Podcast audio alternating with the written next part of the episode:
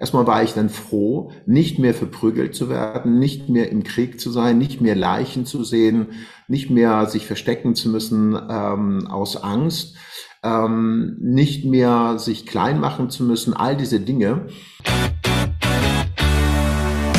Hallo und herzlich willkommen im Fahrtenbuch-Podcast, dem Podcast für deinen Weg. Es gibt endlich wieder neue Folgen und spannende Gäste und auf meinen heutigen Gast freue ich mich wirklich ganz besonders, denn er ist absoluter Experte im Bereich Inner Mind Programming, also durch die innere Programmierung erfüllt und glücklich leben.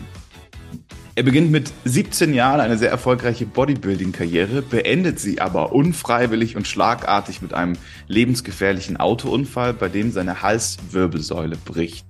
Er entscheidet sich gegen eine OP und vertraut auf die Kraft seines Körpers und Bewusstseins, denn er weiß schon damals, zu was wir Menschen alles imstande sind. Zehn Wochen später war er vollständig geheilt. Das ist Wahnsinn. Heute hilft er zusammen mit seinem Team und seit Jahren tausende Menschen genau diese Kraft in sich selbst zu entfachen, Körper und Psyche optimal zu vereinen und eben in die eigene Kraft zu kommen. Hey, was für ein Typ und ich darf ihm jetzt gerade schon gegenüber sitzen. Herzlich willkommen, hier ist Reza Hoyati. moin, moin, hallo, ich grüße dich. Tobias, danke für die Einladung und ich freue mich sehr, heute hier bei dir sein zu dürfen. Vielen Dank dafür hey, du bist Wahnsinn. Also wenn man sich deine Story anguckt und wenn man sich dich jetzt gerade so anguckt, das ist mega beeindruckend. Ähm, jeder bekommt hier im Podcast immer dieselbe Frage zum Start. Und zwar, äh, wo kommst du her und wie war so deine Kindheit? Oh, das ist ja eine sehr ähm, intime Frage. Äh, ja, diese Frage möchte ich gerne natürlich nachkommen. Ich komme ursprünglich aus dem Iran. Mhm. Und ähm, ich bin mit äh, 14, 14,5 nach Deutschland gekommen und ähm, ich hatte keine ähm, gute Kindheit gehabt, um das einfach mal erstmal so zu formulieren. Denn ich bin ja ein oder ich war ein Kriegskind. Mhm. Und äh, bevor die Revolution äh, gestartet ist, lebte ich ja noch einigermaßen in einer sehr gut funktionierenden Familie. Äh, mein Vater ist Farmer und ich dürfte natürlich auch die Landschaft entsprechend genießen und bin dann mehr oder weniger natürlich sorgenfrei groß geworden, bis auf natürlich die familiäre Probleme, die dann natürlich dort existierten, ist ja klar. No, und ähm, dann kam ja die Revolution, wie das meistens so ist. Äh, ab da muss man natürlich anfangen, anders zu denken, anders zu fühlen, sich anders zu verhalten. Und da wurde ich natürlich sehr schnell und sehr früh ähm, mit Manipulationstechniken vertraut gemacht. Mhm. Vor allem auch äh, großflächig, äh, global sozusagen und systemisch. Mhm. Und ähm, ich bin natürlich auch erstmal diesen Weg gegangen, habe mich auch sehr gerne gefügt, natürlich für eine bestimmte Zeit, wo ich dann gemerkt habe, das widerspricht sozusagen meine Natur mhm. weil ich äh, das auch entsprechend von meinem Vater und von meiner Mutter gelernt habe. Die waren ja natürlich nicht äh, regimeabhängig, Gott sei Dank, und waren auch nicht besonders religiös. Mhm. Und ähm, das hat mir natürlich auch ähm, geholfen, ja, meine Persönlichkeit irgendwie im Vordergrund stellen zu wollen.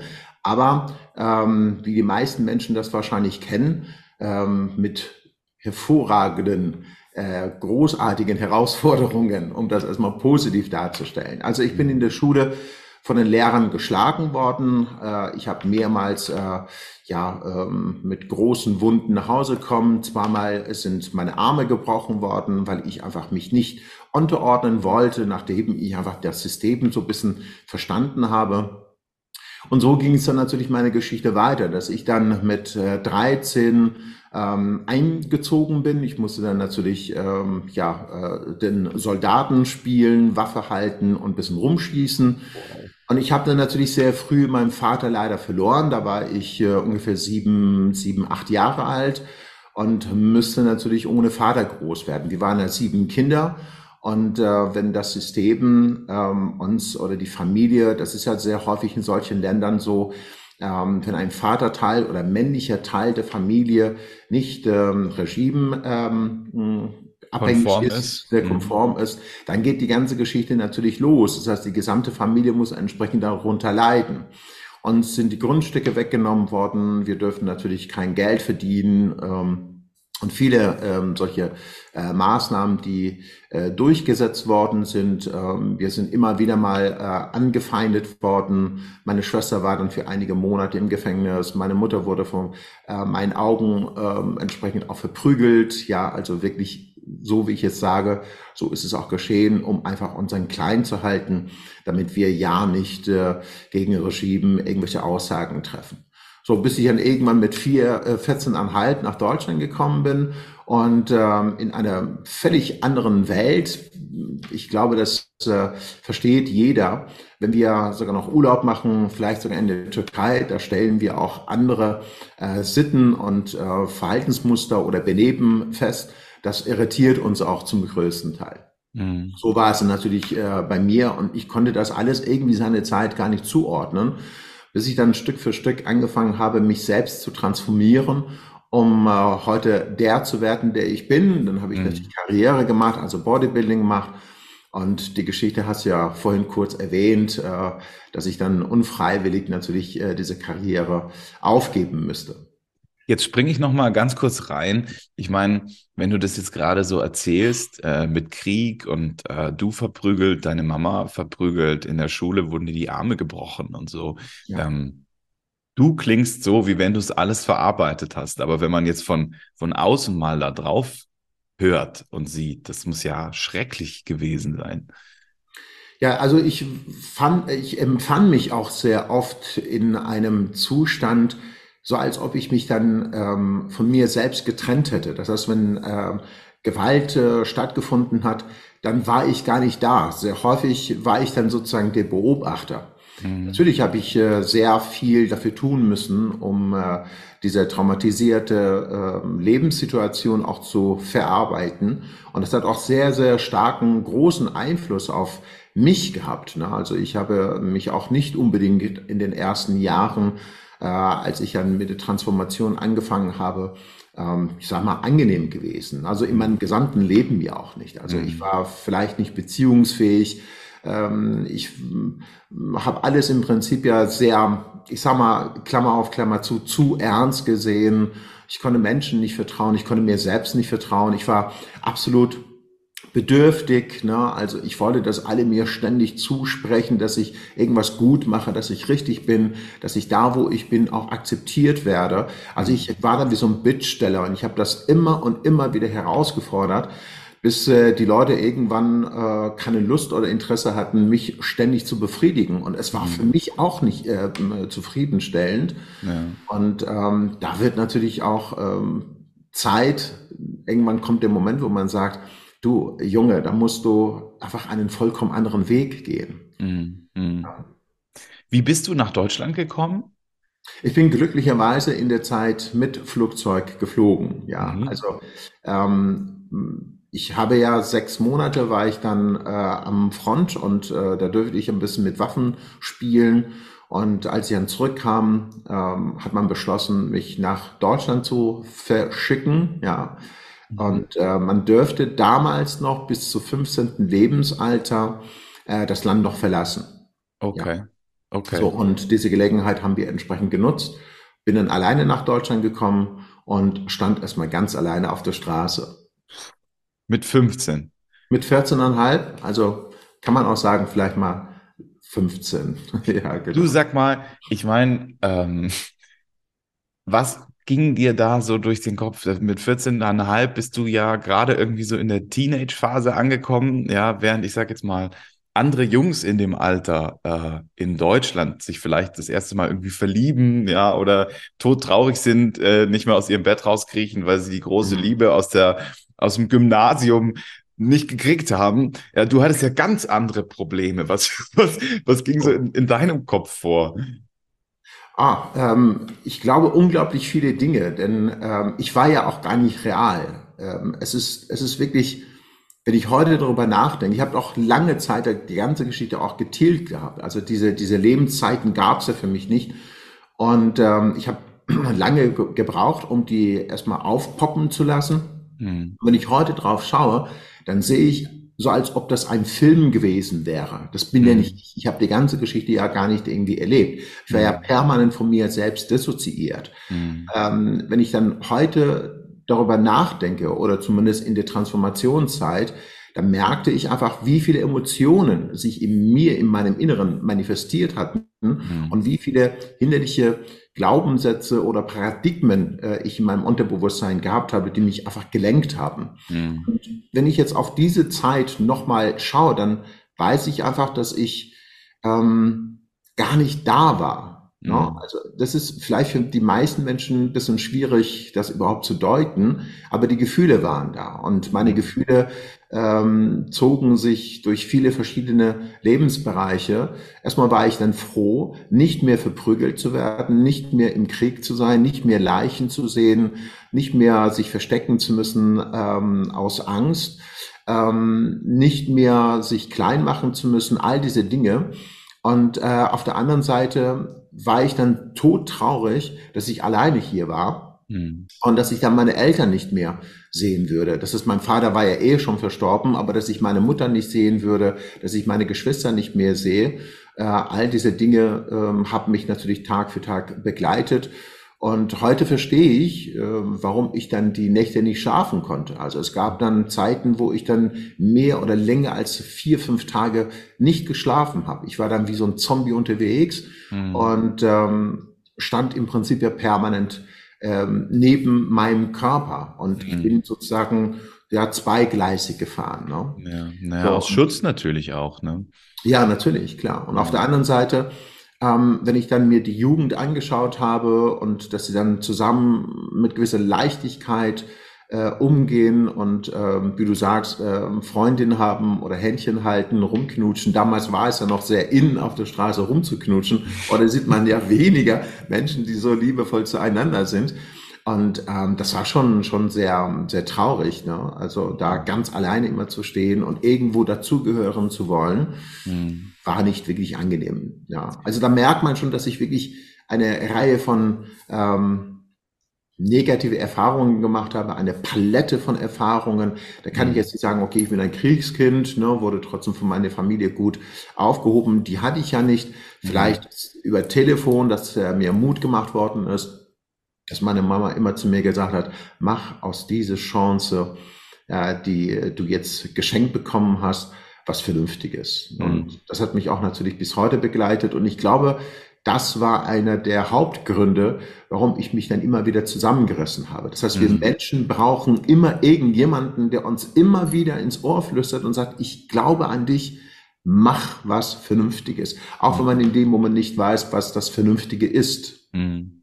Und dann hat, dann hast du deiner Mama versprochen, Mama, ich mache was Vernünftiges. Und am nächsten Tag hast du am Telefon gesagt, ich werde jetzt Bodybuilder. Nein, ich glaube tatsächlich zum Bodybuilding bin ich gekommen, weil ich Einzelgänger war. Hm. Ich bin irgendwann mal ähm, zur Schule gekommen, wurde damals äh, äh, in die achte Klasse ähm, versetzt, ne? und da bin ich ja mitten rein. Das äh, müsste irgendwie ach, schau mal, sogar das kriege ich nicht mehr hin, ne? gut getilgt. Ja, ja. ähm, auf jeden Fall ähm, mittendrin, da waren, waren die schon sechs Monate dabei. Und äh, ich war der erste Ausländer damals in diese Schule. Ich bin in Husum ähm, ähm, zur Schule gegangen und ähm, da mochte man mich nicht. Ganz mhm. einfach. Aus welchem Grund auch immer. Das möchte ich heute nicht debattieren, aber ähm, da ging es dann halt los.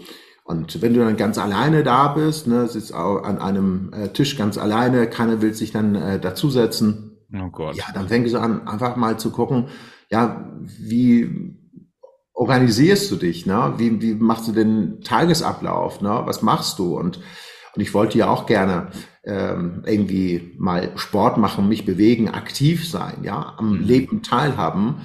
Und äh, ich habe mich einfach dran erinnert, wie damals mein Bruder so Bodybuilding-Zeitschriften hatte und irgendwann stand ich dann vor Zeitschriftenmagazin und äh, habe sie mir dann reingezogen, bis er mich dann, ähm, also irgendwann kam ja mein Bruder auch nach Deutschland, das vielleicht mal mhm. so damit äh, auch nachvollzogen wird, dass ähm, ich dann nach zwei Jahren dann nicht mehr alleine war, mhm. so dass er mich dann äh, dabei erwischt hat. Ne? Er dachte, ich schaue mir dann irgendwelche äh, Nacktbilder an, aber es war eine Nacktbilder Menschen, die ihre, ihren Körper geformt haben und ich mochte diesen ich sag mal, Ästhetik, ne, das mochte ich mhm. sehr gerne, wie sie sich dann präsentiert haben.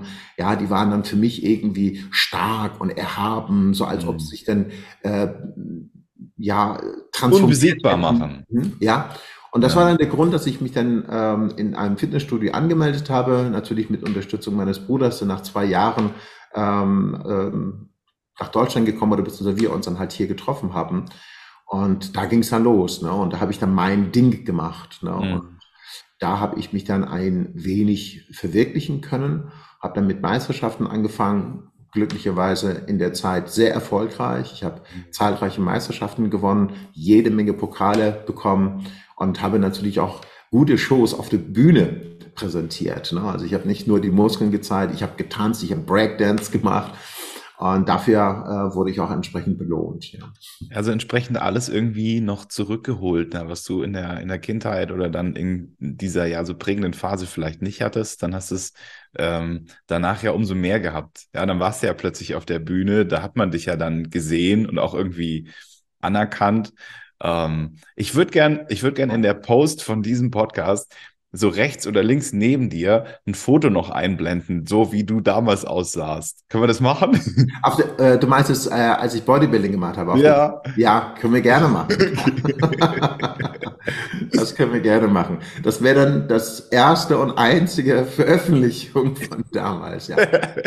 Ich würde gerne ähm, auf ähm, deiner ähm, Aussage kurz ähm, ja zwei drei Sätze sagen, ja, weil du sagst, da habe ich dann im Prinzip alles äh, nachgeholt. Das stimmt leider so nicht. Mhm. Ähm, ich glaube, so leer wie ich auch in der Zeit war, war ich auch davor. Ne? Ähm, das ist der Schein. Ich glaube, da wirst du mir zustimmen. Menschen, die in, in ihrem Leben erfolgreich sind, äh, in welchem Gebiet auch immer, ist nicht immer ein Indiz dafür, dass sie die Erfüllung ihres Lebens gefunden haben.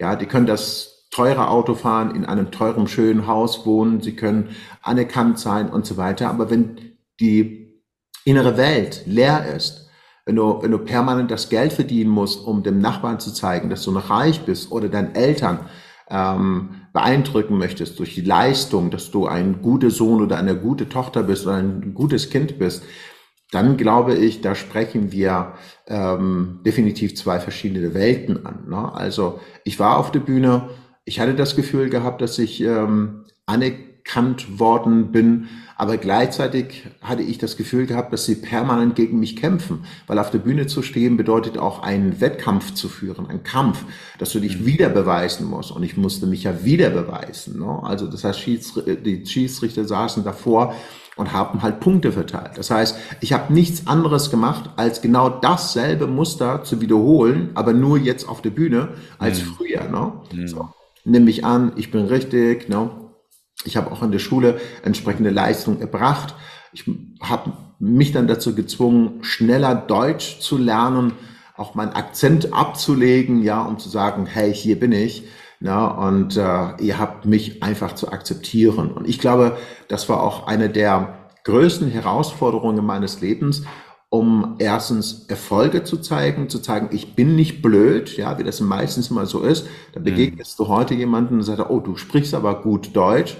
Und ähm, früher habe ich mich aufgeregt und heute sage ich, ja, das finde ich bei Ihnen auch. Sie erstaunlicherweise sprechen auch gutes Deutsch. Und wo und wie haben Sie das gelernt? Und ähm, mhm. dann stehen Sie manchmal da und sind sprachlos und wissen nicht, wie Sie darauf reagieren müssen. Ja. Mhm. mhm. Also das ist einmal ganz wichtig auch zu unterscheiden. Ne? Wie definieren wir Erfolg? Und heute bin ich davon überzeugt, wir können Ziele haben, aber Ziele machen uns nicht erfolgreich. Wir haben den Erfolg einfach nur ähm, heute, heute, vielleicht formuliere ich das mal gerne so, heute anders definiert, und vor allem auch in westlichen Ländern anders definiert wie zum Beispiel in anderen Ländern. Ne? Also wie vielleicht sogar noch in, äh, im Iran oder in äh, östlichen Ländern oder äh, äh, mhm. andere Kulturen. Da wird Erfolg einfach anders definiert. Wenn du da eine gut funktionierende Familie hast, wenn du da in der Gesellschaft angesehen bist, weil du ein guter Mensch bist, weil du hilfbereit bist, dann, dann bist du erfolgreich und nicht, weil du ein dickes Auto fährst. Mhm. So, Auto ist ja ein ganz gutes Stichwort bei dir in deiner Chronologie. Weil jetzt hattest du ja dann deine Bodybuilding-Karriere, du hattest einen super Körper, ähm, sitzt im Auto und hast einen Unfall oh. und brichst dir deine Halswirbelsäule. Mhm. Also wenn nicht eh in deinem Leben bis zu deinem, ich glaube, da warst du 17 dann oder, oder wie alt warst du da? Nee, da habe ich ja ähm, mit meiner Karriere angefangen, da habe ich Meisterschaften gewonnen, da müsste ich irgendwas mit ähm, 22, 23 gewesen sein. Irgendwie so Anfang 20, ja, dann, ja. dann hattest du ja zumindest mal äh, ein bisschen ruhigeres Leben als da, wo du herkamst. Patsch, haut's dir da den Autounfall da rein? Ja, da muss ich äh, leider dir widersprechen, dass ich ein ruhigeres Leben hatte. Nein, das stimmt nicht. Du musst bitte das immer so ein Stück mit berücksichtigen. Ich hatte leider noch meine Muster. Mhm. Verstehst du? Und ich bin ja auch ähm, naja, aber also ohne jetzt, ohne jetzt mit dir in die, äh, in die bewusste Diskussion gehen zu wollen, aber wenn du aus einem Kriegsgebiet kommst, mhm. ähm, wo du, wo du Leichen auf dem Boden liegen siehst, äh, hinzu, ähm, du bist in Deutschland, machst, machst Bodybuilding, klar, hast deine Muster und deine innere Welt, logisch. Ähm, das meinte ich damit gerade. Also du hattest dir ja schon was aufgebaut jetzt auch.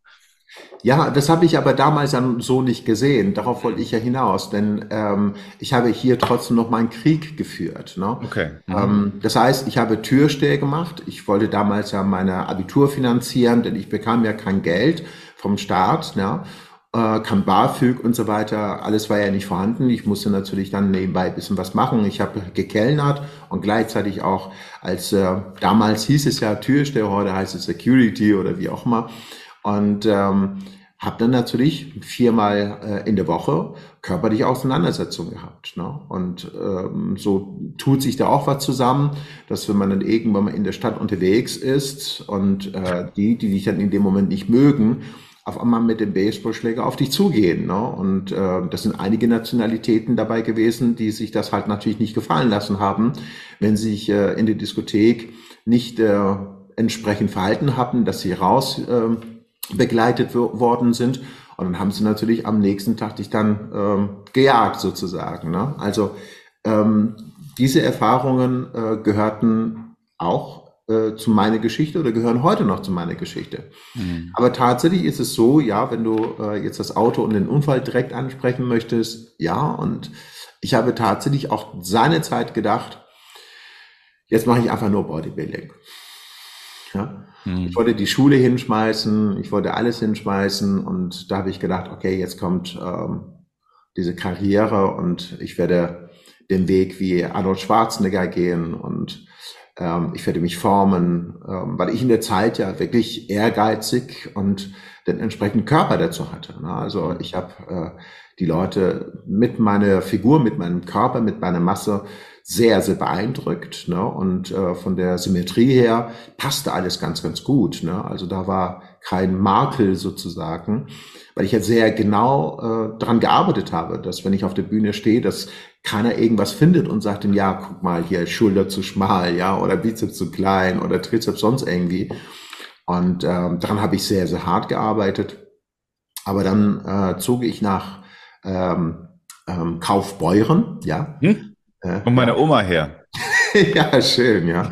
Und da habe ich in Neugabelons gelebt, also ah, ja. komische Ecke, aber ähm, da hatte ich auch eine andere äh, Karriere hinter mir. Und ähm, da wurde ich da halt gesponsert ähm, von ähm, ja, einer entsprechenden Institution. Aber da hat es länger nicht ähm, gehalten als sechs oder sieben Monate, bis der Autounfall kam und dann, und dann war es das. So Halswirbelsäulenbruch. Mhm. Ähm, du wirst ins Krankenhaus geliefert, mhm. in die Notaufnahme und spürst dich da in diesem Moment oder war das auch so, dass du eigentlich außerhalb von deinem Körper warst und dir gedacht hast, hm, jetzt ist halt noch die Halswirbelsäule gebrochen, mhm. ja, morgen geht's weiter. Wie war das in dem Moment? Ich glaube, bei dem Autounfall habe ich mich wieder äh, von mir selbst getrennt. Das ist dann wahrscheinlich einfach so ein Muster von mir gewesen und ich glaube, das tut wahrscheinlich auch jeder andere, um den Schmerz so intensiv nicht zu spüren. Aber als ich dann da war, ähm, also im Krankenhaus, Notaufnahme lag, da kam ich dann irgendwie so langsam zu mir zurück. Ne? Also ich kann wahrscheinlich so zwischen fünf bis zehn Stunden gar nicht mehr zuordnen. Ich weiß gar nicht, wer mich da rausgeholt hat. Ich weiß gar nicht, wie ich dahin gekommen bin und ähm, was da alles um mich herum passiert ist. Ne? Ich kann mich nur dran erinnern, dass ich dann aufgewacht bin und Halskrause hatte, fixiert an, an meine Wirbelsäule, am Schädel, so dass ich mich dann gar nicht äh, mehr bewegen sollte. Und ähm, da hieß es, ja, ähm, es kann sein, dass sie möglicherweise ähm, nie wieder laufen werden. Ne? Also zumindest, äh, dass die anfängliche ja, Diagnose und ähm, ich habe es gar nicht begriffen. Ich konnte das einfach gar nicht zuordnen, was das alles überhaupt bedeuten mag. Hm. Ja, so, und so ging es dann natürlich weiter. Und es war für mich sehr beschämend, ne, und damals mit 120 Kilogramm Muskelmasse ja im Bett zu machen. Und ich glaube, das waren so, so die, die Sachen, ich will das mal vielleicht so formulieren, Dinge, die einfach unter meinem Standard waren. Ne? Und vielleicht kann man da jetzt so, eine, so, eine, so ein Training, so ein Kurs, so eine Schulung, so einen Hinweis den Zuhörern und Zuhörerinnen geben und sagen, hey, äh, wenn du wirklich was im Leben verändern möchtest, dann musst du schauen, welcher Wert bei dir verloren geht. Ne? Also welchen Standard hast du dann nicht mehr? Und das war für mich wirklich sehr erniedrigend. Ähm, ich glaube, wenn ich dann vielleicht ähm, eine andere Persönlichkeit hätte, dann hätte ich wahrscheinlich gesagt, oh, weißt was, das Leben ist vorbei, jetzt lege ich mich das hin und äh, beantrage Hartz IV und das Leben ist dann irgendwie vorbei. Aber das andere war mir viel wichtiger. Ich wollte einfach im Bett nicht machen. Mhm. ja. Das war für mich sehr erniedrigend. Mhm. Äh, warum hast du dich dazu entschieden, dich selber zu heilen? Weil ich aufstehen wollte, weil ich weitermachen wollte weil ich mein Gesicht nicht verlieren wollte. Ich glaube, weil ich auch meiner Mutter keine Last sein wollte. Ich glaube, das war eine der größten Motivationen. Und jedes Mal, wenn ich da lag, habe das Gesicht meiner Mutter gesehen, wie sie traurig ist. Und sie war sehr, sehr oft in ihrem Leben traurig. Mhm. Sehr oft. Und das war die größte Motivation für mich. Und das ist es, glaube ich, heute noch. Aber ähm, ich meine, weißt du, wenn du wenn du da so ein medizinisches System hast, ja, was, was dir sagt, okay, aber wir werden jetzt versuchen, sie zu operieren, wir werden, äh, wir werden alles geben, vielleicht kriegen wir das schon wieder hin und du dich dagegen entscheidest und sagst, nein, ich krieg das selber hin. Ähm, wie kommst du auf diese Entschlossenheit? Wusstest du, dass du das selber besser hinkriegen wirst mit deinen Selbstheilungskräften, als es die Medizin damals hätte machen können? Was, was war das? Also, ja. Ja, ne, ich hätte diesen Vergleich auch gar nicht gehabt. Ich äh, hatte einfach ähm, dem nicht getraut, was sie mir erzählt hatten. Mhm. Ja, also das heißt, ich hatte keine hundertprozentige Chance gesehen. Das war, glaube ich, das große Problem. Mhm. Und ähm, dadurch, dass ich dann schon durch Bodybuilding mich immer ähm, oder meine innere Kräfte mich motiviert hatte und ich hatte ja schon damals ein Buch gelesen gehabt, ähm, wie du deine Willenskraft stärken kannst durch das Mentaltraining. Mhm. Ich weiß nicht mehr, wie das Buch heißt, aber es war dann sehr, sehr spannend. Natürlich so ein bisschen wissenschaftlich angehaucht. Mhm. Und da war dann so ein bisschen Hypnose mit dabei. Das hatte ich dann angerissen gehabt. Ich bin da aber nicht in die Tiefe gegangen. Ähm, da wusste ich einfach, okay, komm, ähm, da musst du einfach mal äh, selbst äh, Hand anlegen oder die Gedanken anlegen. Und ich glaube, ein ganz entscheidender Impuls, was ich von den Ärzten bekommen habe, war, deine Muskulatur ähm, sind oder ist so kräftig und massiv, dass diese Wirbel nicht, die sind ja in sich ja total zersprungen gewesen und gebrochen, dass sie jetzt nicht ähm, aus, aus äh, ihrem Form äh, zu 100 Prozent rausgekommen sind. Ne? Und da habe ich gedacht, okay, wenn meine Muskulatur so stark ist und schon bei diesem Unfall sich dann so stark äh, kontrahiert haben, mhm. um mich zu beschützen, warum soll ich jetzt ähm, diese Fähigkeit, diese Möglichkeit abkappen, weil so sollte es ja sein, die Muskeln sollten getrennt werden, dass man dahin geht und dann sollte das dann einfach mit äh, Metallstücken fixiert werden. Ja, und dann habe ich gedacht, okay, das, das klingt für mich nicht logisch. Wenn ich mhm. dann Muskulatur habe und wenn die Muskeln meine Wirbelsäule so fest fixiert gehalten haben, bis jetzt noch, warum soll ich mich operieren lassen, um dann da irgendwelche Drähte reinschrauben lassen, ähm, damit die Arbeit sozusagen von meinen, äh, von den Muskeln abgenommen oder übernommen werden. Und das waren natürlich auch einige diese Informationen, die mich dann bestärkt haben, zu sagen, nee, komm, äh, denk mal ein bisschen logisch und fang einfach an, äh, dich mental richtig äh, aufzustellen, damit du dann wieder gehen kannst. Und Wie hast du das gemacht? Ähm, ich habe erstmal ähm, mich daran erinnert, was ich alles in diesem Buch gelesen habe. Ne? Also das heißt, das, was du dir dann vorstellst, ne, kann in die äh, Wirklichkeit äh, getragen werden. Und ich habe einfach das ja gewusst, okay, ich möchte mich bewegen, okay, wie bewege ich mich? Ich habe mir das jeden Tag vorgestellt und gleichzeitig natürlich auch meine Willenskraft so gestärkt zu sagen, okay, Stück für Stück, äh, lege dich nicht irgendwie steif hin und äh, hoffe, dass sich irgendwas äh, verändert, sondern sei aktiv. Ne? Also ich glaube, dieses Gefühl, aktiv sein zu wollen. Und da habe ich erstmal mit meinen Armen angefangen, da habe ich mit den Füßen angefangen, dann habe ich mit meinem Gesäß angefangen, dann habe ich mit meinem Rücken angefangen und dann habe ich dann ganz leicht mit dem Kopf angefangen. Ich habe den Kopf mit aller Kraft versucht zu bewegen. Sehr oft konnte ich den Kopf hier gar nicht bewegen, weil er zog sich wirklich vom Schädel bis zur Wirbelsäule runter. Die Beine habe ich ja sowieso für eine Zeit nicht gespürt. Und das war ja der Moment, wo, wo ich nicht aufgehört habe, wo ich sagte, es ist ja eh vorbei. Ich habe eh nichts zu verlieren. Mhm. Also riskiere es, obwohl die Ärzte gesagt haben, wenn du jetzt dich dann bewegst, ja, dann könnte ja sein, dass die Wirbeln dann doch äh, äh, verrutschen und dann hast du dann tatsächlich Querlähmung äh, ähm, Lähmung und dann kannst du dich gar nicht mehr bewegen. So und hast du hast du das hast du meditiert oder hast du, hast du dir also einfach die Augen zugemacht und dir vorgestellt, so wird das dann?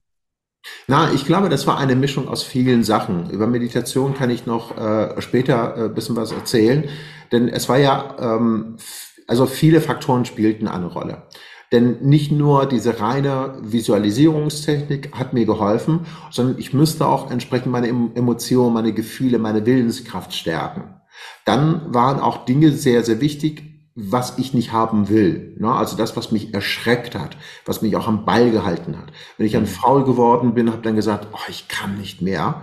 Dann habe ich dann einfach diese negative Bilder gehabt, ne? wie Mama traurig ist, wie ich dann allen anderen Menschen zu Last falle. Und ich habe gesagt, ich bin 23, wer soll mir denn überhaupt helfen? Und auf der anderen Seite hatte ich auch niemanden gehabt. Mhm. Ja, ich habe meinen älteren Bruder gehabt, mit dem ich mich dann gestritten hatte, weil er Narzisst war oder das ist ja heute noch. Und es, es knallt ja nur noch. Und das waren auch die Gründe, warum ich von zu Hause damals mit 16 abgehauen bin. Ne? Also, oder 17. Äh, lass mich noch mal kurz rechnen. 14,5 bin ich gekommen. Zwei Jahre später war er dann da. Drei Monate, sechs Monate haben wir zusammengelebt. Dann hat er mich dann da auch weiterhin entsprechend schikaniert. Und da habe ich gesagt, nee, jetzt hau ich ab.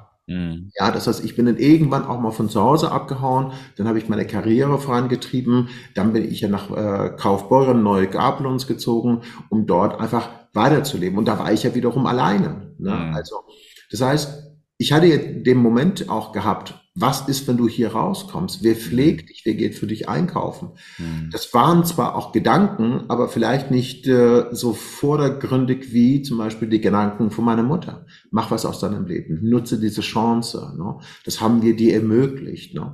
Und ich habe ähm, ja all diese Dinge auch im Kopf gehabt.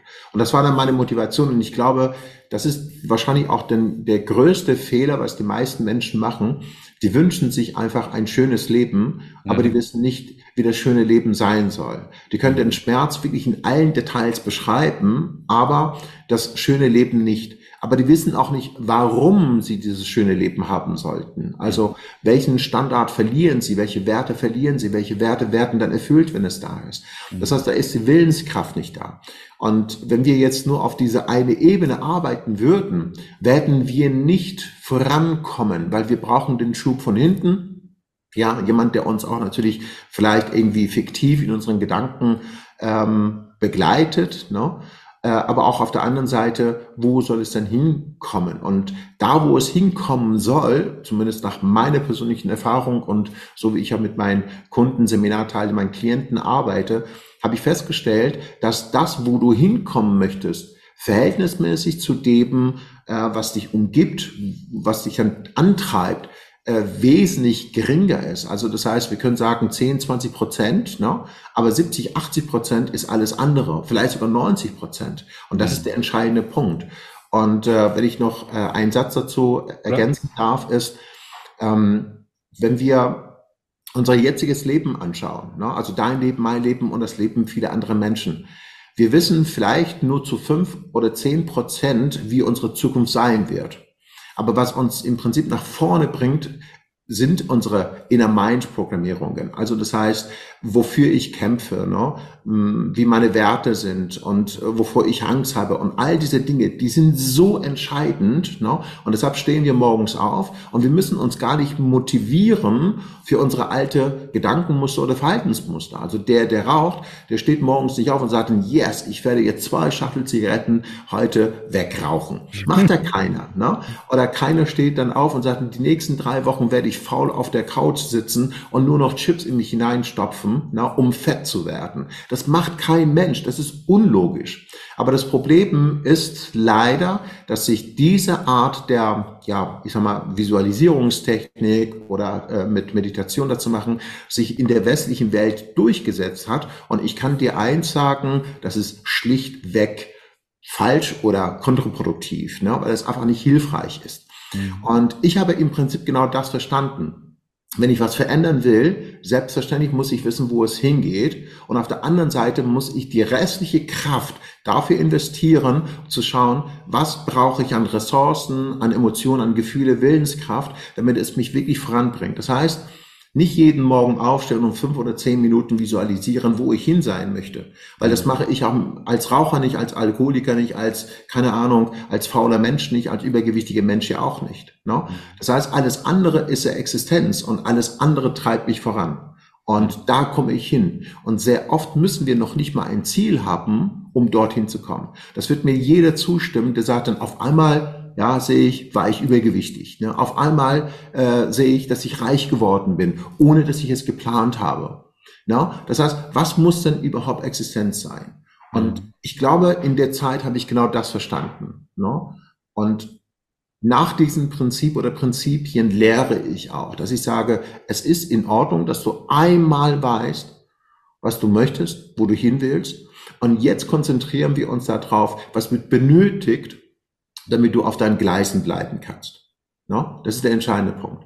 Was benötigst du, damit du wirklich auf dem Kurs bleiben kannst, ohne ständig dich einfach immer wieder auf diesen oder auf dieses Ziel, auf diese neue Gedanken irgendwie mal einstimmen musst. Denn wenn alles andere nicht stimmt, werden wir morgens nicht aufstehen. Und wenn das dann zu einer Gewohnheit geworden ist, also das Ziel zu einer Gewohnheit geworden ist, dann tun wir was dafür. Und wenn wir dann so wie ich zwischendurch, oh, kann ich nicht mehr, ich konnte nicht mehr. Ich konnte noch nicht mal heulen. So schmerzhaft war die ganze Geschichte. Und ich glaube, da habe ich auch das Heulen oder das Weinen ja wirklich verlernt für sehr, sehr lange Zeit. Ne? Ich konnte lange, lange Zeit gar nicht weinen oder Tränen vergießen. Und das müsste ich sogar auch noch lernen. Also ich war dann so eine gewisse, ja, war dann sehr, sehr hart. Äh, ne? So, und Klar. trotzdem habe ich ja, bitte? Logisch, ja.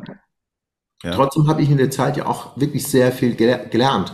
Tobias. Und ich habe auch da verstanden, ähm, ich will laufen, aber ich kann nicht jeden Morgen visualisieren. Mhm. Alles andere ist entscheidend wichtig. Ne?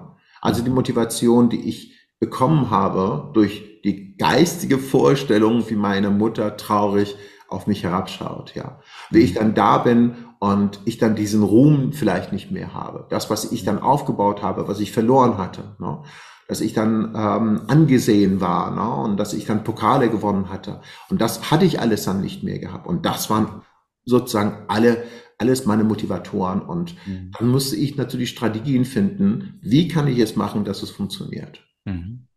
Erklär doch nochmal ganz kurz für alle, die zuhören, das, was existent ist, das ist super, super wichtig. Also du hast ein Ziel, aber es geht zu 15, 15, 20 Prozent eigentlich nur um das Ziel und die restlichen Prozent drehen sich darum, was existent ist. Hast du gemeint? Magst du das nochmal erklären? Ähm, man darf sich das einmal so vorstellen, dass wir ja programmierbare Lebewesen sind und wir sind ja schon programmiert worden. Unser Bewusstsein ist eine Energie und das Bewusstsein hat in erster Linie äh, keine sogenannte Lebensabsicht, wie das dann sehr oft immer leider wiederum dargestellt wird. Es mhm. wird immer behauptet, ne, dass der Mensch so ist und der Mensch, ähm, ich sag mal, wenn man jetzt Beziehungen anguckt, ne, da muss er bestimmte Strategien machen, sein Mindset entsprechend verändern, damit die Beziehung funktioniert. Das ist äh, meiner Ansicht nach viel zu oberflächlich. Das heißt, wenn wir mit dem Bewusstsein geboren werden, was noch nicht zu 100 Prozent, ich sag mal, programmiert ist, ja, ähm, müssen wir uns nach bestimmten Regeln oder unsere Umgebung halten. Das ist unsere Umgebung, sagt einfach, wie unser Bewusstsein oder wie unser Seinszustand sein muss. Nicht mhm. darf, sondern muss. So, jetzt haben wir durch unsere Familie, durch die Großeltern, durch die Schule, durch das System. Das heißt, die Eltern sind auch dem System unterworfen, ja, Schulsystem, die sie auch aus ihrer Vergangenheit mitbringen und so weiter, oder moralische Vorstellungen, Glaubenssätze, Paradigmen, Verhaltensmuster und so weiter und so fort. Das macht ja sozusagen unseren Seinszustand aus. Mhm. Das heißt, da haben wir schon ein Abbild dessen bekommen, wie mein Leben sein muss und gleichzeitig die entsprechenden Programme dazu und das ist der Seinszustand. Ja, also sogenannte Inner Mind Programming, ne? also innere geistige Programmierung. Ja, so jetzt habe ich diese Inner Mind Programming, diese innere Programmierung schon erhalten, weil ich ja immer wieder ein Ziel vorgehalten bekommen habe. Dieses Ziel verschwindet in meiner geistigen Vorstellung. Mhm. Ja, ich sehe zwar, dass meine Eltern sich gestritten haben, ich sehe zwar, dass ähm, vielleicht die Beziehungen nicht so gut oder glücklich waren und so weiter und so fort. Das alles will ich ja gar nicht, nicht mehr, weil ich heute mit 30, 40, 50 erkannt habe, das war alles nicht so schön, so will ich ja nicht leben, aber mein Seinszustand ist leider so.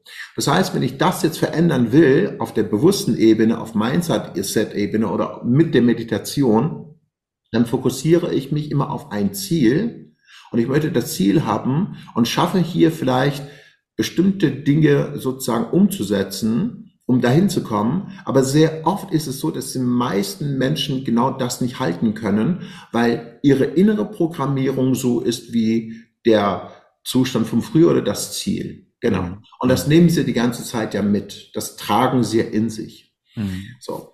Wenn wir jetzt sagen, okay, das möchte ich gerne verändern, jetzt kommt natürlich das, was ich immer gerne sage, du musst erstmal das Alte zerstören. Ja, sonst passiert nichts. Eine Transformation findet nicht statt. Ich meine, das sagen wir alle. Ne? Wir sagen, oh, ich will mich transformieren und so weiter. Und womit transformieren wir uns? Indem wir uns auf das Richtige konzentrieren, auf das Ziel hinschauen, aber vergessen, dass wir die Glötze an unserem Bein auflösen müssen, dass wir vielleicht unseren Seinszustand einmal brechen müssen. Und es ist einfach Fakt, denn ohne Zerstörung kann ich nichts Neues erschaffen. Es ist Fakt. Ja, ich sag mal, ähm, wenn wir ähm, uns dann die Scheiben, die Gläser angucken, die wir heute haben. Ich nehme den Sand, ja, muss dann in seinem gesamten Substanz verändern, tue dann zwei, drei Elemente noch mit dazu, ja, verschmelze es miteinander und schaffe was Neues, kreiere was Neues. Also so müssen wir auch mit unserem Seinszustand umgehen. So müssen wir auch mit unserem Mindset umgehen. Ne? Also wir können nicht uns hinsetzen, das machen leider sehr viele Menschen, und meditieren und hoffen, dass sich was verändert. Es verändert sich bei einigen, die automatisch, vielleicht sogar unbewusst, genau diesen Prozess durchlaufen. Der Prozentsatz ist extremst gering. Das mhm. kann ich leider aus eigenen Erfahrungen sagen, weil ich über sieben Jahre selbst meditiert habe, um mich zu verändern. Und ich habe immer wieder festgestellt, wenn ich meditiere, geht's mir gut. Wenn ich mit den Menschen äh, unterwegs bin oder von denen umgeben bin, die genau das auch ansprechen, geht's mir immer noch gut. Aber wenn ich dann abends zu Hause bin, dann schleichen die alte Gedanken. Dann muss ich wieder meditieren. Das ist wie, als ob man eine Tablette einwirft, um den Kopfschmerz wegzubekommen, obwohl man was anderes machen müsste, ja, damit man gar keinen Kopfschmerzen mehr kriegt, ne, mhm. zum Beispiel. So, und das ist so, so gefährlich, weil das die Menschen wirklich, ja, demotiviert und vor allem auch frustriert. Und wenn ich dann viele Leute, die jetzt, ähm, bei meinem neuen Programm macht ein Leben großartig, also durch ihre Mind Programming teilnehmen. Die sagen, ich habe ja zehn Jahre meditiert, ich habe äh, so und so lange äh, schon Visual Boards irgendwie an meinen Wänden rangeklebt und so weiter. Aber ich komme nicht voran, ich kriege das Ziel nicht, ich erreiche das Ziel nicht. Und vor allem, ich kann es nicht lange halten. Es bricht und es ist durchsickert und so weiter. Und das ist, das ist der entscheidende Punkt. Ähm, denn wenn wir eine gewisse Veränderung erreichen wollen und so nehme ich mich immer gerne als Beispiel. Ne? Als ein, ich nenne es mal, ähm, hm, einer, der aus dem Krieg kommt. Ich hätte mal entweder total eingeschüchtert sein müssen oder vielleicht extrem gewalttätig sein müssen und und und. All diese Dinge konnte ich ja äh, bewältigen, nur weil ich meinen Seinszustand immer wieder neu erschaffen habe. Ja, ohne dass ich mir jetzt vorgestellt habe, ja, jetzt schreist du nicht mehr, ja, jetzt äh, bist du nicht depressiv, jetzt bist du freundlich, jetzt sprichst du die Frau liebevoll an, ne? Ja, wenn jemand dir irgendwas, sag mal, Blödes sagt, dann reagierst du nicht mehr so unangenehm. Ich meine, wie oft haben wir uns das alle vorgenommen? Wie oft mhm. haben wir uns vorgenommen, dreimal in der Woche ins Fitnessstudio zu gehen und nach sechs Monaten lassen wir alles sausen und sagen, ja, das war wichtig, das war wichtig, das war wichtig. Ne? Ach, ich habe Frau und Kinder, ne? das schaffe ich nicht, ich muss mehr arbeiten, ich muss zehn Stunden am Tag ackern, ich muss Geld verdienen, ne? ich habe Rückenschmerzen, ja, mache ich in zwei Monaten. Also, das ist alles einfach nur faule Ausreden und diese faule Ausreden entstehen nur deshalb, wirklich nur deshalb, weil mein Seinszustand auf das Ziel hin nicht umprogrammiert ist. Mhm. Also ich muss einfach das, was ich dann aus der Vergangenheit mitbringe, ne, wie zum Beispiel einige, die gerne Sport machen wollen, aber von zu Hause gelernt haben, ne, Sport ist Mord. Ja, und ein Vorbild, Eltern ne, kommen nach Hause, ein Bierchen trinken, Spaß haben, gut essen gehen, Füße hochlegen und so weiter, sei ein Vorbild. Und das ist mhm. in unseren Köpfen drinne und das hat sich halt in uns manifestiert. Um das immer wieder mit sozusagen reinem Bewusstsein ne, oder Meditation ja überwinden zu wollen. Super anstrengend. Das ist mega anstrengend. So, wie kriege ich es jetzt besser hin? Ja, also ich glaube, der erste Schritt ist tatsächlich die Bewusstwerdung. Ne? Also deshalb erkläre ich auch immer diese Theorien, damit die Leute einfach verstehen können, wo muss ich den Cut machen? Wo muss ich mhm. einfach den Cut setzen? Zweitens geht es erstmal darum, wo will ich denn hin? Also was ist mein Ziel? Und was gehört genau zu diesem Ziel mit dazu? Der nächste Schritt ist, was ist mein Verhinderer? Da kommt jetzt die Zerstörung. Also was ist mein Verhinderer? Mhm. Das sind die Glaubenssätze, Verhaltensmuster, meine Einstellung, vielleicht auch meine Körperhaltung, mein Gang, ne? vielleicht mal Mimik und so weiter. Weil, schau mal, viele, die dann zum Beispiel ähm, reich werden wollen ne? oder vielleicht sportlich sein wollen, die gehen so ins Fitnessstudio. Äh, sag ich mir, ja, komm, wie ist es, wenn du es schon bist? Wie ist, wenn dein Seinszustand so ist? Wie ist, wenn du fröhlich bist? Die kommen an und sagen, ja, ich will mal fröhlich sein, aber machen nur so ein Gesicht so. Ich will nicht mehr traurig sein, ja. Sag ja, dann mach mal deine Mimik auf, ne? Dann mach mal die, die Muskeln auf, ja. Na? Und da, da geht es darum, auch zu gucken, was ist mein Verhinderer? Was mhm. hindert mich daran, nicht fröhlich sein zu dürfen? Mhm. Was hindert mich daran, nicht Liebe zu empfangen oder Liebe zu geben? Na? Und das sind alles sozusagen die alte Programmierungen. Ob man will oder nicht, die muss man sich angucken. Da muss man reingehen um da eine Transformation zu schaffen. Also wir sprechen erstmal die Strategien jetzt verbal, ne? aber wenn wir daran arbeiten müssten, ja, würden wir selbstverständlich dann mehr in die Tiefe gehen, indem wir zum Beispiel Hypnosetherapie einsetzen, ne? indem wir einfach die alte Programmierungen auflösen. Oh, heute sagt man ja vielleicht so was ähnliches wie ähm, äh, innere Kindarbeit, ja, aber ich mache das ein bisschen umfangreicher als nur eine innere Kindarbeit, denn ähm, man kann innere Kindarbeit äh, auch so machen, dass es einem sogar noch belastet. Ja. ja. ich bin eher ein Freund davon von einer echte dauerhafte Transformation, indem ich zum Beispiel das innere Kind nicht sehe, nicht nur annehme, sondern auch wachsen lasse. Das heißt, dass ich mit meinen früheren Erfahrungen nicht dort stecken bleibe, sondern gebe die Informationen diesem inneren Kind welches da noch irgendwie in diesem Trauerzustand ist. Genau. Ja, damit ich das innere Kind nicht ständig irgendwie ähm, versorgen muss mit Liebe, Umarmung und so weiter, sondern ich sage einfach, okay, das ist geschehen, ne? ja, das hast du so und so gebraucht, gebe ich dann alle Ressourcen, was das innere Kind in dem Moment gebraucht hätte, lasse diese Erfahrung neu erleben und bringe dieses innere Kind durch meine Timeline, ja, und lasse das wachsen und gebe all meine Erfahrungen, die ich bis heute gemacht habe, diesem inneren Kind, damit das innere Kind erwachsen wird, so alt wie ich heute. Mega. Bitte? Mega. Ja, wenn das innere Kind dann so ist wie ich, dann habe ich das innere Kind doch jetzt da abgeholt, wo es war, alle sogenannte fehlende Informationen gegeben, was es braucht, um zu sagen, ach, das ist jetzt das Leben. Mhm. Trauerzustände und verletzte innere Kind ist nur deshalb verletzt, weil er nach dem Geschehen die Erfahrungen nicht gemacht hat. Das heißt, das Wissen nicht mehr bekommen hat, nicht mehr mhm. mitkriegt, wie habe ich das sozusagen überwunden? Was mhm. habe ich da gemacht? Wie ist es mir danach ergangen?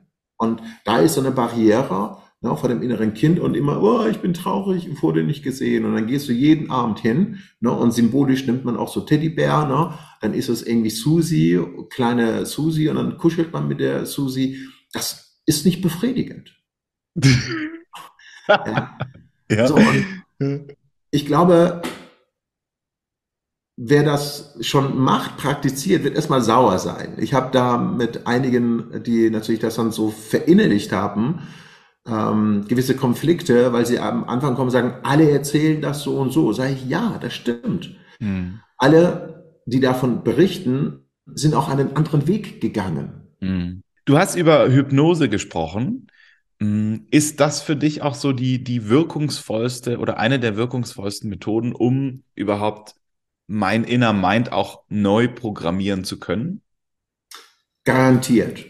Aber hier darf ich immer eine Sache dazugeben, dass man sogar mit Hypnose oder Hypnosetherapie ein wenig anders arbeiten müsste, als wie man das eigentlich kennt. Mhm. Wir kennen ja und wissen einfach, dass Hypnose, Hypnosetherapie Therapie unglaublich machtvoll ist. Ja. Die Problematik dabei ist sehr häufig, dass sehr viele Hypnotiseure, und das hat sich leider auch so ein bisschen hier durchgesetzt, durch reine Suggestion Veränderungen herbeirufen wollen. Ne? Das heißt, wenn man arbeiten möchte mit Hypnose oder Hypnosetherapie, dann müsste man trans, ähm, ähm, transformierend arbeiten. Also solche Beispiele, was ich dann gemacht habe, dass man solche Dinge machen muss. Mhm. Und für mich war es dann hilfreich, Hypnosetherapie so effektiv einzusetzen, als ich NLP mit Hypnosetherapie äh, verbunden habe und verschmolzen habe. Mhm. Ja, das heißt, die, ich habe da. Äh, mhm. kurz erklärt, für die, die NLP in ihrem Leben noch nie gehört haben, magst du es mhm. kurz, äh, kurz erklären? Ja, gerne. Also NLP steht für, für neurolinguistisches Programmieren. Also Neuro wie neuronale Verbindung in unserem Kopf, also das Gehirn, das Bewusstsein und Linguistik natürlich für die Sprache äh, und Programmieren. Na, also wir können also manche versuchen es einfach das Gehirn mit einem Computer oder das Bewusstsein mit einem Computer zu vergleichen und zu sagen, wir brauchen Programme, damit wir funktionieren können. Und irgendwo stimmt das ja auch. Und äh, neurolinguistisches Programmieren will im Prinzip sagen, dass wir uns oder andere uns, wie auch immer, mittels Sprache, ja, das Unterbewusstsein mittels Sprache programmieren oder neu programmieren oder umprogrammieren können. Mhm. Und da gibt es dann eine Reihe von Tools, die dann sehr, sehr effektiv sind, die dafür sorgen, dass wir dann ja Veränderungen, tiefgründigere Veränderungen in unserem Leben herbeiführen können, schaffen können. Und natürlich hier, wie in allen anderen ähm, Bereiche des Lebens auch, da muss man einfach ein Experte sein, da muss man gut sein. Ne? Also keine Technik, die man lernt, wird so gut funktionieren, wie ähm, wenn das ein Experte macht. Ich, ich habe immer ein Beispiel, wenn jemand ankommt und sagt, ja, Hypnose funktioniert nicht, NLP funktioniert nicht, aber die schwören darauf, dass Meditation funktioniert, sage ich, ja, warum? Weil du zwei, zwei Minuten oder zehn Minuten die Augen geschlossen hast, ja. Ähm, vergleiche das einfach immer gerne damit und sage dann, wenn du einen Stift hast, wenn der Stift 10.000 Euro gekostet hat, heißt es nicht, dass du ein guter Schriftsteller bist. Wenn du dir eine Gitarre gekauft hast, heißt es nicht, dass du jetzt Gitarre spielen kannst ja, sondern wir müssen einfach mit diesem Werkzeug leben und arbeiten. Wir müssen Erfahrungen machen, wir müssen Erfahrungen sammeln, wir müssen Fehler machen, damit wir auch verstehen können, wie NLP oder Hypnose, neurolinguistisches Programmieren funktionieren kann. Ja. Und manche Leute lernen äh, NLP und reden nur über NLP, aber NLP ist nicht eine Theorie, sondern eine praktikable Sache. Das heißt, da musst du schon anfangen, damit zu arbeiten. Du musst dann die Übungen umsetzen, wie meinetwegen in dem Fall lesen und schreiben, damit es wirklich auch, ja, ähm, du das fühlen kannst, damit es zu Fleisch und Blut werden kann, damit es ein Teil deiner Persönlichkeit wird. Mhm. Dann sprechen wir natürlich von einer echten Transformation. Mhm. Ja. Okay. Und du hast das Ganze kombiniert, Hypnose und NLP. Ja, grundsätzlich dürfen wir einmal davon ausgehen, dass NLP ja aus Hypnosetherapie, Familientherapie, ne, Sprachwissenschaften und so weiter entstanden ist, ne, und mhm. äh, oder Gestalttherapie, ne, und NLP hat einfach die besten Techniken herausgefiltert, die besonders gut funktioniert haben. Und das von den besten Mentoren und Trainern oder Therapeuten seiner Zeit, wie Milton Erickson, ja, ähm, äh, Satir und so weiter und so fort, ja. So, das ist ja eine Ansammlung von vielen hervorragenden Tools, die sehr, sehr transformierend und humanistisch ist. Und als ich dann Hypnose kennengelernt habe, habe ich gedacht, okay, wie wäre es, wenn ich anstatt immer suggeriere, dass du ab jetzt in einer bestimmten Situation keine Angst hast, dass ich wirklich mal in die Vergangenheit schaue und Ursachenbehebung mache dass ich dann wirklich transformierend arbeite, dass ich die Timeline-Therapie mit einbringe, dass ich die äh, Regressionsmethode mit einbringe. Und das sind viele Therapeuten, die genau das machen. Und mein Ansatz war, nicht nur suggestivel zu arbeiten, sondern auch transformierend und das mit NLP zu kombinieren, um dafür was Großartiges zu schaffen, weil wer NLP kennt, weiß, dass NLP sehr stark lösungs- und zielorientiert ist. Und manchmal Hypnose oder Hypnosetherapie kann einmal über Suggestion arbeiten, aber auch sehr stark sozusagen Ursachenbekämpfung, aber ohne Ziel oder neue Persönlichkeit. Ne? Also wenn ich das aufgelöst habe, wo soll es hingehen? Mhm. Und damit arbeite ich so, dass ich dann das neue Ziel im Unterbewusstsein manifestiere und alle dazu gehörige Ressourcen oder Gefühle, Zustände hinein implementiere, also manifestiere, damit die Person dann wenn die Augen geöffnet werden, sagt, okay, und Tag für Tag. Wow.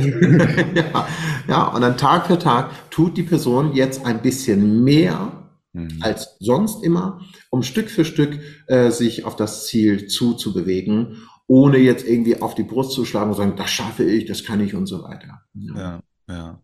Weißt du, wenn ich jetzt dir bis hierhin zugehört habe, ja, und sag, boah, also das, was, was, was Resa hier sagt, ich, ich, ich muss mit dem irgendwie zu tun haben, ja, wie, wie kann ich mit denen in, in Kontakt treten? Wie geht denn das bei dir? Ja, also ich habe auf jeden Fall eine Webseite. Danke für diese tolle Frage. Ich habe eine Webseite www.hoyati.de und äh, über diese Webseite kann man selbstverständlich äh, mit mir Kontakt aufnehmen. Man kann sich einmal ausführlich informieren, was ich da mache, was ich da anbiete. Ich denke, heutzutage sollte man ja auch ganz genau schauen und äh, wissen, mit wem man es zu tun hat. Und vor allem, will ich diesen Weg gehen? Ist das, was er mir dann heute präsentiert hat, überhaupt was für mich? Ja, also daher hat man natürlich hier die Möglichkeit, äh, das zu machen. Ich habe ja auch mittlerweile eine Community ins Leben gerufen. Die Herrschaften begleite ich ähm, einige Male in der Woche. Das ist, wir treffen uns für Change Talk nennt sich das. Da besprechen wir solche Themen. Ja, und einmal im Monat äh, treffen wir uns und dann, das ist Tag der Transformation. Da mache ich dann Transformationsübungen entsprechend. Und einmal vierteljährlich treffen wir uns. Ähm, das nennt sich, die Veranstaltung nennt sich Celebrations, um das Leben zu genießen. Also da Geil. feiern wir. Natürlich ist es eine Kombination zwischen Feiern Party machen, aber vorher kommt die Arbeit, weißt du? Ja. So, das heißt, wir äh, haben Vorträge, wir haben Seminare, wir haben Transformationsübungen. Ich hole einige Personen auf die Bühne, so dass ich dann ihre Ängste äh, auflöse oder ihre Blockaden äh, oder ihre Ängste entsprechend auflöse. Und dann anschließend wird gegessen und wird entsprechend gefeiert, gesungen, getanzt und, und so weiter. Also das, das klingt ja mega. Ja, sehr klasse. Damit äh, habe ich jetzt äh, im letzten Jahr angefangen und die Community wächst.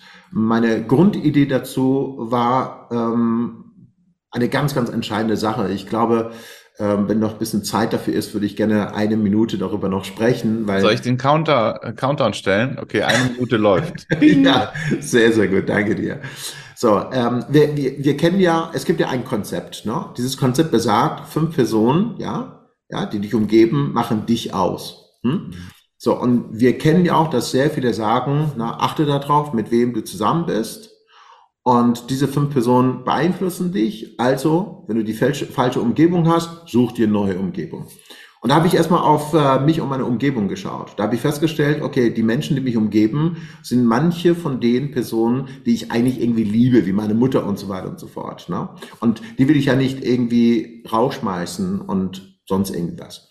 Da war dann meine Überlegung, ich finde das Konzept sehr, sehr gut, ja. Aber wie wäre es, wenn ich das irgendwie kombinieren kann, wenn ich dann eine Plattform schaffe oder eine Möglichkeit schaffe, dass die, die mich umgeben, ja, sich mit diesem Thema beschäftigen, anstatt ich sie ausstoße ne, oder verstoße. Mhm. Und auf der anderen Seite hm, schaffe ich auch wiederum eine gleichzeitig parallel laufende Umgebung, von denen ich eine gewisse Stärke bekomme, ja, oder mich verändere, transformiere, um viel besseres Verständnis für die anderen Menschen bringe, die ich eigentlich liebe, aber irgendwie noch ihre alte Muster haben, um mich daran hindern, meine Ziele zu erreichen. Und diese Kombination ist es, ähm, die ich dann jetzt mit dieser Plattform ähm, schaffen möchte, dass die Leute, die dann zum Beispiel, Tobias, du bist dann unterwegs, hast eine Person, die du liebst, aber dich irgendwie von ihr nicht trennen möchtest, bringst sie mit in diese Plattform mit dazu, dann du und er oder sie, wie auch immer, na, ähm, seid in eine gewisse Stärke, bekommt natürlich auch eine Plattform,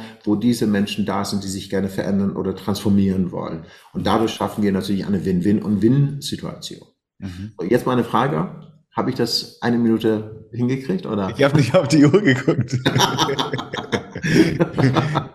ja, aber, aber danke. Ähm, ich hätte abschließend, weil ich das in, in dem Bereich immer sehr spannend finde, ähm, noch so ein paar ganz kurze Fragen an dich, mhm, ähm, die aber in die, in die Tiefe gehen. Bist du gläubig? Nein. Also gläubig in dem Sinne religiös, meinst du? Hm, ja, nicht unbedingt. Also es gibt ja auch noch so einen Unterschied zwischen äh, religiös gläubig und, und auch so gläubig. Also mhm. glaubst du, dass ähm, jetzt mal vielleicht sogar lieber Religion mal komplett außen vor. Mhm. Ähm, das meinte ich damit nicht, sondern glaubst du an so eine Kraft, die hier alles zusammenhält oder erklärst du dir ganz vieles einfach durch unser Mind, Body, Psyche? Wie, wie denkst du da? Mhm. Also ich glaube ähm, nicht an Religion, aber woran ich glaube ist, dass, dass es ein Bewusstsein gibt, wie dieses Bewusstsein auch he heißen mag. Ne? Mhm. Mm, und dieses Bewusstsein existiert ja in uns und ist allgegenwärtig. Und dieses Bewusstsein kann, wenn es dann ein Stück davon lokalisiert wird, kann energetisch mit einer bestimmten Absicht oder entsprechende Umgebung in die eine Richtung oder in die andere Richtung gelenkt werden. Mhm. Und das ist auch der Grund, warum ein das Bewusstsein, wie ich es äh, äh, irgendwann mal erklärt habe, an sich ja erstmal nicht das ist, was wir von dem erwarten, dass wir sagen, das Bewusstsein hat sozusagen das Bewusstsein. Ich mhm. glaube, das Bewusstsein ist die Energie, bekommt durch die Umgebung erst ein Bewusstsein mhm. und dann kann er erst arbeiten. Mhm. Ne? Daran glaube ich. Und, und, und wie, weißt du, wie hält hier alles irgendwie so zusammen? Ja, acht Milliarden Menschen, jeder einzelne Grashalm, ähm, Seen, Meere, Vögel, Hunde. Was mhm. ist das alles Bewusstsein? Ja, also ich gehe davon aus, dass das dieses Bewusstsein ist, was universell ist, was über diese Erde steht. Und ich bin davon überzeugt, dass die Erde auch wegen seiner Umgebung, ja, äh, äh die Erde wegen ihrer Umgebung auch ein Bewusstsein für sich hat. Ja? Mhm. Dass jedes Ding für sich ein entsprechendes Bewusstsein hat und dieses Bewusstsein interagiert oder stößt sich gegenseitig ab, ne? Mhm. je nachdem, wie es ist. Und ähm, das Ziel des Bewusstseins ist immer sogenanntes äh, Existieren. Es will immer existieren. Mhm. Okay. Was ist für dich Liebe? Ähm, Liebe ist für mich eine Ansammlung von vielen positiven Zuständen. Denn ähm, auf der anderen Seite würde ich dann nicht behaupten, dass es eine bedingungslose Liebe gibt, wie es dann heute auch in unserer Gesellschaft äh, angestrebt wird. Denn nichts wird weiterhin gut existieren können, wenn eine Umgebung nicht ähm, gut genug ist. Ja, also das gesamte System ist auch so aufgebaut. Jede Zelle von uns. Ne? Das ist, wenn ein Teil des Körpers krank ist, dann wird das andere System, ja, die Zellen das entsprechend abstoßen wollen. Ne? Daher glaube ich, es hat immer was mit Lust und Freude zu tun. Wenn du mich dann fragen würdest, Was würde ich dann durch Liebe ersetzen oder wodurch Liebe entstehen kann? Da würde ich sagen, immer durch Lust und Freude. Das heißt, wenn ich Freude mit dir habe, wenn ich Lust auf dich habe, wenn du Lust auf das Gespräch hast, dann entsteht die Liebe. Die Liebe kommt nicht immer davor, ne? Mhm. sondern das entsteht durch eine Interaktion zwischen uns beiden. Weil wir mhm. laufen auch nicht durch die Straße und lieben die eine Person, die dann meinetwegen narzisstisch oder sadistisch ist, sondern wenn das einfach mit uns in einer positiven Interaktion steht, dann beginnen wir diese Person zu mögen oder gar zu lieben und darüber hinaus. Okay. Ja, ich danke dir. Hast du eine Frage an mich? Ähm, erzähl doch mal, ähm, wie bist du denn eigentlich, Tobias, zu dem gekommen, was du machst?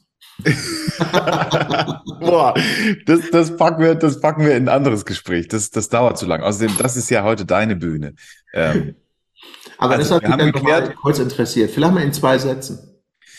Ähm, ich habe die ersten fünf, sechs, sieben Jahre mit fast keinem Menschen gesprochen war ein unfassbar schüchternes Kind, sehr introvertiert, sehr ängstlich, habe jeden Tag Kopfweh gehabt, Übelkeit, habe Angst vor der ganzen Welt gehabt, keine Freunde, hatte aber den riesengroßen Traum, Radiomoderator zu werden. Wow. Und ähm, wollte unbedingt auf die Bühne, wollte unbedingt ähm, Menschen etwas mitgeben können. Und meine Mama hat damals, also bei mir war es auch die Mama, ähm, als ich eigentlich auf die Sonderschule hätte gehen sollen, damals dem Psychologen, der mich beobachtet hat im Kindergarten, gesagt, wissen Sie was, äh, der Tobias, der ist nicht normal, also nicht unnormal, nicht zu dumm oder zu langsam, sondern der muss nur noch ein paar Sonnenstrahlen tanken. Mhm. Und wenn der aufgetankt ist, dann wird er explodieren und das werden Sie alle hier noch sehen. Oh. Und ähm, coolerweise habe ich sowohl von meinem Leben immer wieder Chancen zugespielt bekommen, die ich einfach genutzt habe. Ähm, und gleichzeitig so einen unfassbaren Traum und so einen unfassbaren Willen auch immer noch in mir äh, gehabt, der mich durch alle Ängste und durch alle Scheiße einfach durchgeführt hat. Ähm, und deswegen darf ich heute mit absoluter Dankbarkeit das machen, was ich mir immer gewünscht habe. Ja, und so Radio, das ist ja ein Teil dieses, ich sag mal, großen und freudigen und liebenden, großherzigen denn Bedürfnisses auch irgendwie was geben zu können. Da ist Radio dann, äh, ich habe das zehn Jahre super intensiv gemacht, jetzt mache ich es nicht mehr so intensiv, aber ist ein Werkzeug dafür ähm, gewesen. Und dann sind halt alle möglichen anderen Sachen noch dazugekommen, ja, wie Bühnen, Vorträge, Fernsehen, Podcast, das hier, ich darf Menschen wie dich kennenlernen, ja, und ähm, unglaublich begeistert zuhören und, und viel mitlernen. Ähm, und ja, deswegen mache ich das, was ich, was ich mache. So bin ich dazu gekommen. Wow, mega, mega. Danke dir. Danke für die Offenbarung. Vielleicht kennen die anderen äh, dich äh, viel besser, als äh, äh ich äh, das äh, getan habe. Trotzdem war es sehr gut. Ich denke, andere profitieren jetzt auch gerade äh, von deiner Leistung. Super, danke dir. Also ich glaube, ganz viele Menschen profitieren davon, dass es dich gibt. Erstens und zweitens, dass du heute hier warst. hat mich sehr gefreut, hat großen Spaß gemacht. Und äh, ich danke dir für deine Zeit. Mhm, danke dir, ebenfalls.